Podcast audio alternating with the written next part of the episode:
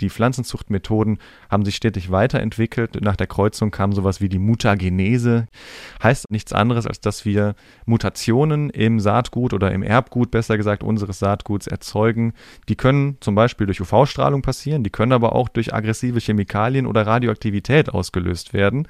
Und man kann sich vorstellen, dass wenn man danach dieses Saatgut ausbringt, dann sehen ganz viele Pflanzen ein bisschen komisch aus, aber es gibt auch eine gewisse Wahrscheinlichkeit, dass eine positive Eigenschaft entstanden ist wenn man sich vorstellt, dass irgendeine Mutation zum Beispiel dazu führt, dass die Pflanze eine größere Frucht macht oder plötzlich besser mit Trockenheit klarkommt durch eine Aktivierung eines Gens, was vorher nicht aktiv war, dann hat es auch was Positives. Natürlich gibt es durch diese Mutagenese auch eine Reihe von Nebeneffekten, die kriegen wir nur raus, indem wir die entstehenden Pflanzen wieder rückkreuzen mit der Mutterpflanze, um so möglichst diese Nebeneffekte zu vermeiden. Was kann man tun, wenn Pilze Pflanzen attackieren? Und ist grüne Gentechnik tatsächlich so böse, wie viele meinen? Synapsen. Synapsis. Science Slam. Im Wissenschaftspodcast von NDR Info. Guten Tag zusammen, wir sind's wieder. Ich bin Corinna Hennig aus der Wissenschaftsredaktion bei NDR Info und wir gehen in eine neue Runde mit unserem Science Slam im Podcast. Es ist schon die dritte Staffel, Auftakt heute. Wir bieten ab jetzt wieder sechs Forschenden ihre 15 Minutes of Fame. Ein Podcast-Fenster in die Welt, um ihre Arbeit möglichst verständlich und wenn es geht auch unterhaltsam zu vermitteln. Am Ende dieser Staffel könnt ihr wie schon gewohnt bei uns auf der Synapsen-Website über den Gewinner abstimmen. Heute im Ring. David Spencer, er ist Biologe, genauer gesagt Phytopathologe an der RWTH Aachen.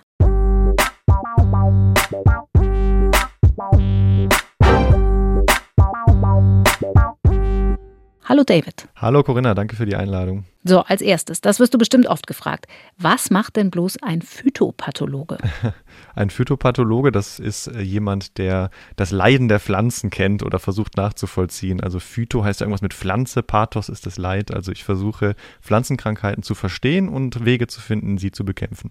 Dann erklär uns doch mal bitte, was im engeren Sinn dein aktuelles Forschungsgebiet ist. Ich versuche, den asiatischen Sojabohnenrost zu bekämpfen. Das klingt jetzt sehr äh, speziell, ist aber eine weit verbreitete Krankheit, eine Pilzkrankheit auf Sojabohnen. Und der befällt natürlich hauptsächlich die Felder dort, wo Soja angebaut wird, also in Nord- und Südamerika. Es gibt keine resistente Sorte, also keine Sojazüchtung, die da irgendwie resistent gegen wäre, gegen diese Krankheit. Das heißt, er wird hauptsächlich durch Fungizide bekämpft und wir wollen natürlich den chemischen Pflanzenschutz reduzieren auf der Welt und daher versuche ich andere Wege zu finden, zum Beispiel Ansätze der grünen Gentechnik, aber auch ja eben Anbautechniken, die man einsetzen kann, damit diese Krankheit nicht mehr so grassiert. Du kommunizierst gern über Wissenschaft, David. Mhm. Du bloggst, du hast auch einen eigenen Podcast, Krautnah heißt der, und da gibt es fürs erste schon mal 20 Folgen. Warum das alles? Ja, warum? Ich finde, dass Wissenschaftskommunikation irgendwie Teil des wissenschaftlichen Berufs ist, zumindest ist nach meiner Auffassung, haben wir alle so ein bisschen versäumt, die Öffentlichkeit, die Bevölkerung, die Verbraucherinnen und Verbraucher mitzunehmen in dem, was wir tun, warum wir es tun. Und deshalb habe ich schon ja vor einigen Jahren angefangen mit Science Slams, mit Podcasts, mit verschiedenen Blogbeiträgen. So ein bisschen, ja, ich, aufklären mag ich nicht so, aber ich versuche zu informieren über das Thema, was ich mache und Leuten Denkanstöße dazu zu geben, was eigentlich moderne Pflanzenforschung ist und was sie mit dem alltäglichen Leben zu tun hat. Was ist für dich aus Forschungssicht denn das größte Missverständnis, das im Zusammenhang mit Ernährung und Landwirtschaft kursiert? Ich höre oft, dass Menschen gerne natürliches Essen hätten, was auch immer das sein mag. Also Leute wollen dann zum Beispiel natürliches, naturbelassenes Obst und Gemüse haben. Und das Missverständnis hier besteht darin, dass alles, was wir im Supermarkt finden, sei es jetzt im, im Hofladen oder in einer großen Kette oder dem Discounter, das Obst und Gemüse, was wir gezüchtet haben über Jahrtausende, ist natürlich alles andere als natürlich. Jetzt habe ich natürlich gesagt im Satz. Und zwar ist das Gemüse durch Menschenhand so gemacht worden, dass es möglichst groß, möglichst prall und äh, ertragreich ist. Und ich muss schon sagen, zum Glück ist das so, sonst hätten wir nicht so viel bunte und leckere Sachen auf dem Teller. Trotzdem würde ich gerne damit aufräumen zu sagen, Natürlichkeit ist ein Kriterium für gute Lebensmittel. Es geht eher darum, wie nachhaltig sie produziert werden. Alles klar. Dann hast du jetzt die Chance, das nochmal im Detail zu tun. Es geht los hier im Podcast Science Slam bei den Synapsen. Bitteschön. Ringfrei. Ja, lieben Dank. Der Titel meines Vortrags ist Pflanzen zähmen leicht gemacht.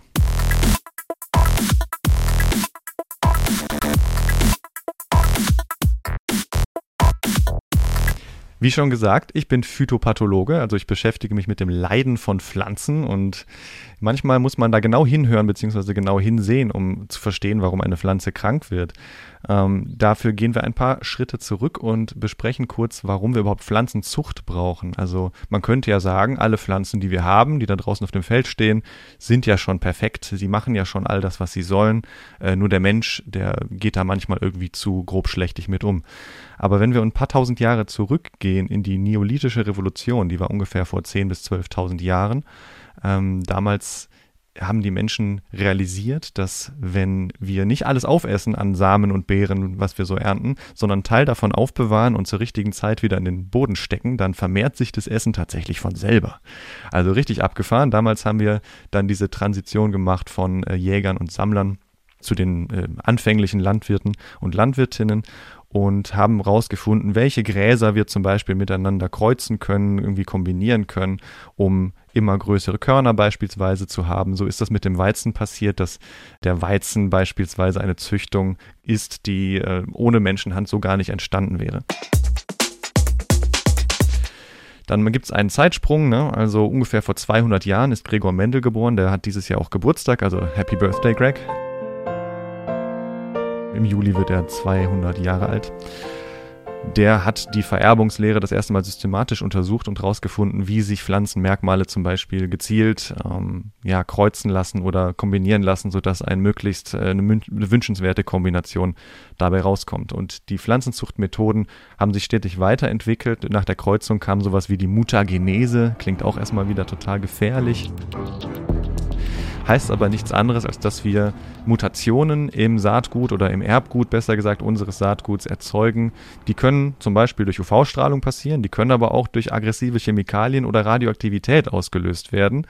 Ähm, und man kann sich vorstellen, dass wenn man danach dieses Saatgut ausbringt, dann sehen ganz viele Pflanzen ein bisschen komisch aus, aber es gibt auch eine gewisse Wahrscheinlichkeit, dass eine positive Eigenschaft entstanden ist wenn man sich vorstellt, dass irgendeine Mutation zum Beispiel dazu führt, dass die Pflanze eine größere Frucht macht oder plötzlich besser mit Trockenheit klarkommt durch eine Aktivierung eines Gens, was vorher nicht aktiv war, dann ist, hat es auch was Positives. Natürlich gibt es durch diese Mutagenese auch eine Reihe von Nebeneffekten, die kriegen wir nur raus, indem wir die entstehenden Pflanzen wieder rückkreuzen mit der Mutterpflanze, um so möglichst diese Nebeneffekte zu vermeiden. Aber es gibt diese Mutagenese immer noch. Wir wenden sie im Labor etwas ähm, ja, in, in, Containern an, etwas ges gesicherter, sag ich mal. Ähm, ist aber nach wie vor eine probate Methode, um Gemüse zu züchten, äh, wenn auch eher von der Technik wie eine Schrotflinte im Bällebad. Und wenn wir präzise Wissenschaft machen wollen, dann ähm, wollen wir natürlich genau wissen, was wir tun. Und daher sind die neuesten Pflanzenzüchtungsmethoden sehr, sehr genau. Also wir kennen zum Beispiel die Genschere, auch CRISPR-Cas9 genannt. Das ist eine molekulare Schere, die hat eine kleine Schablone als, als Vorlage, damit sie weiß, wo sie hin soll im Erbgut. Dann kann sie sehr gezielt an einem Zielgen einen Schnitt setzen und die Pflanzenzelle repariert diesen Schnitt dann selbst. Was dann passiert ist, dass ganz, ganz selten die Zelle auch mal einen Fehler macht und nach diesen Fehlern suchen wir. Das heißt, wir suchen nach ähm, ja, geschnittenen DNA-Stellen, die aber von der Zelle so repariert wurden, dass sie anders sind als vorher und so kann man eben gezielt Mutationen nur an den gewünschten Genen erzeugen. Die Genschere ist so genau, dass man nachher die neu entstehende Pflanze kaum noch unterscheiden kann von einer, die ganz normal auf dem Feld steht und zum Beispiel an einem sonnigen Tag irgendwie zu viel UV-Licht abkriegt und dadurch mutiert. Da haben wir natürlich dann das Problem, wie soll man nachher Verbraucherinnen und Verbrauchern sagen, hm, diese Pflanze ist nicht mit oder ohne Gentechnik produziert worden, wenn man das gar nicht nachweisen kann. Aber das führt mich ein bisschen von meinem eigenen Thema ab, was das Thema meiner Doktorarbeit wäre. Ähm, das haben wir eben kurz angerissen. Also ich versuche die Sojabohne resistent zu machen gegen eine Pilzkrankheit. Das ist insofern interessant, als dass wir ja, Soja und auch andere Hülsenfrüchte in Zukunft immer mehr brauchen werden, egal wie äh, stark wir Tierprodukte reduzieren. Also was natürlich ein wichtiges Ziel ist, gerade auch was die Treibhausgasemissionen angeht. Wir müssen ja irgendwoher unsere Proteine trotzdem bekommen. Und die Vegetarier oder Veganer unter euch wissen ja, dass man äh, zum Beispiel Hülsenfrüchte in seiner Ernährung integrieren soll. Soja ist eine Hülsenfrucht und deswegen brauchen wir resistente oder gut ähm, robuste Arten und Sorten von Hülsenfrüchten, die auch im Klimawandel noch ertragreich sind und gut bestehen können. Ja, ähm, die Sojabohne hat auch mal früher die Eigenschaft gehabt, dass sie sich gut verteidigen konnte gegen Krankheiten. Die hat sie im Laufe der Züchtung ein bisschen verlernt, so wie viele unserer Nutzpflanzen. Und ich versuche ihr das zurückzugeben, indem ich bestimmte genetische Bereiche, ähm, ich sage jetzt mal, wiederbelebe. Das geht mit dieser Genschere, das geht aber auch mit der klassischen Gentechnik oder die grüne Gentechnik. Die versucht ja, Resistenzgene zu übertragen von einer Art in die andere. Und deswegen habe ich zum Beispiel Spenderpflanzen, zum Beispiel die Sonnenblume. Sonnenblumen produzieren relativ gute Abwehrstoffe. Diese Abwehrstoffe produziert Soja aber nicht. Das heißt, ich kann die Gene, die zur Produktion dieser Abwehrstoffe äh, zuständig sind oder verantwortlich sind, übertragen in die Sojabohne. Das wäre dann eine klassische Gentechnik, weil wir dort artfremde Gene übertragen in die Sojabohne, die sie normalerweise gar nicht hat. Und dann bin ich hingegangen im Rahmen meiner Doktorarbeit, habe diese so veränderten Sojabohnen erstmal hergestellt, dann im Gewächshaus angezogen, dann gezielt mit dem Pilz äh, infiziert, um zu schauen, wie wächst der, wächst der überhaupt und habe dann gesehen, okay, tatsächlich kann man gezielte Hemmung des Pilzes erreichen, wenn diese Abwehrstoffe auf den Blättern der Sojabohne vorhanden sind.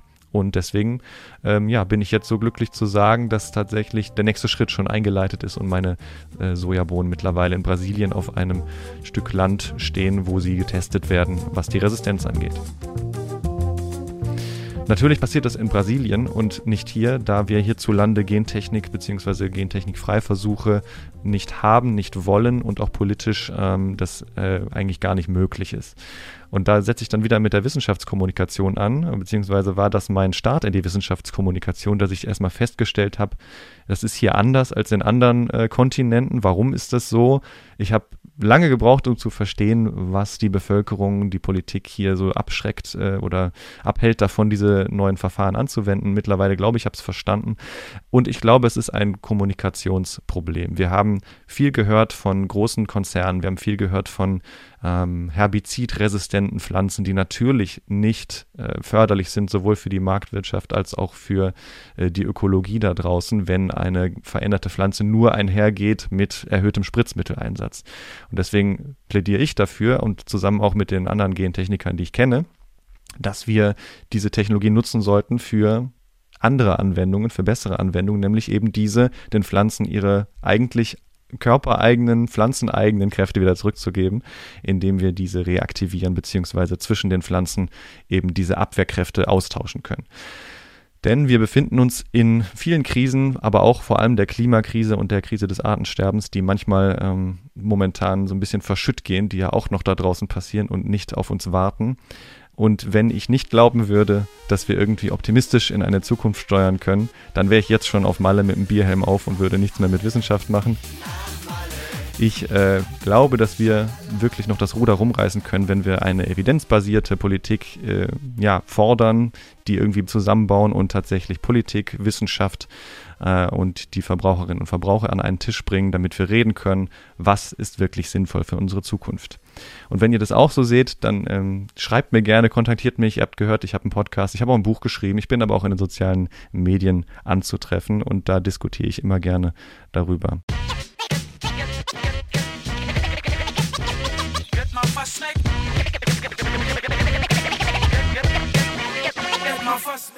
Also zusammenfassend nochmal gesagt, Pflanzenzucht ist was, was wir schon immer gemacht haben, seit über 10.000 Jahren haben wir unsere Pflanzen, unser Essen so verändert, wie es für uns eigentlich am besten ist. Und genauso wie Pflanzenzucht ein Eingriff in unser Lebensmittel ist, ist auch Landwirtschaft ein Eingriff in die Ökologie, ganz klar. Und wenn wir das einmal anerkennen, dann ist vielleicht sowas wie Natürlichkeit gar kein Kriterium mehr, was wir gelten lassen können, sondern es geht ja darum, wie nachhaltig wird etwas produziert, wie nachhaltig können wir vielleicht auch die bestehenden Flächen nutzen für eine Landwirtschaft, die alle Menschen nicht nur mit genug Kalorien versorgt, sondern auch mit genug Nährstoffen, mit genug Vitaminen, mit genug gesunder Nahrung.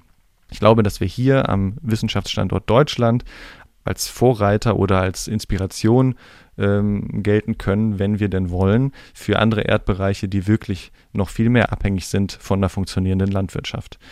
Von daher plädiere ich für eine wissenschaftsoffene Agrarpolitik und sage vielen Dank fürs Zuhören.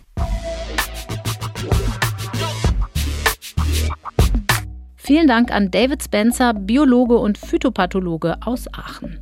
Und hier folgt der übliche Hinweis, Äußerungen der Wissenschaftler und Wissenschaftlerinnen im Podcast Science Slam geben ihre eigene Auffassung wieder. Der NDR macht sich Äußerungen der Slammer zum Thema nicht zu eigen. Wir produzieren diesen Podcast Science Slam in Zusammenarbeit mit Julia Offe, die Science Slams für die Bühne, also als Live-Format, organisiert. Den Link zu den Veranstaltungen und Videos davon findet ihr unter ndr.de/slash synapsen. In zwei Wochen geht es hier weiter mit einem neuen Slam-Beitrag. Wir freuen uns sehr, wenn ihr anderen davon erzählt und vor allen Dingen, wenn ihr wieder dabei seid. Ich bin Corinna Hennig und ich sage Tschüss, bis bald.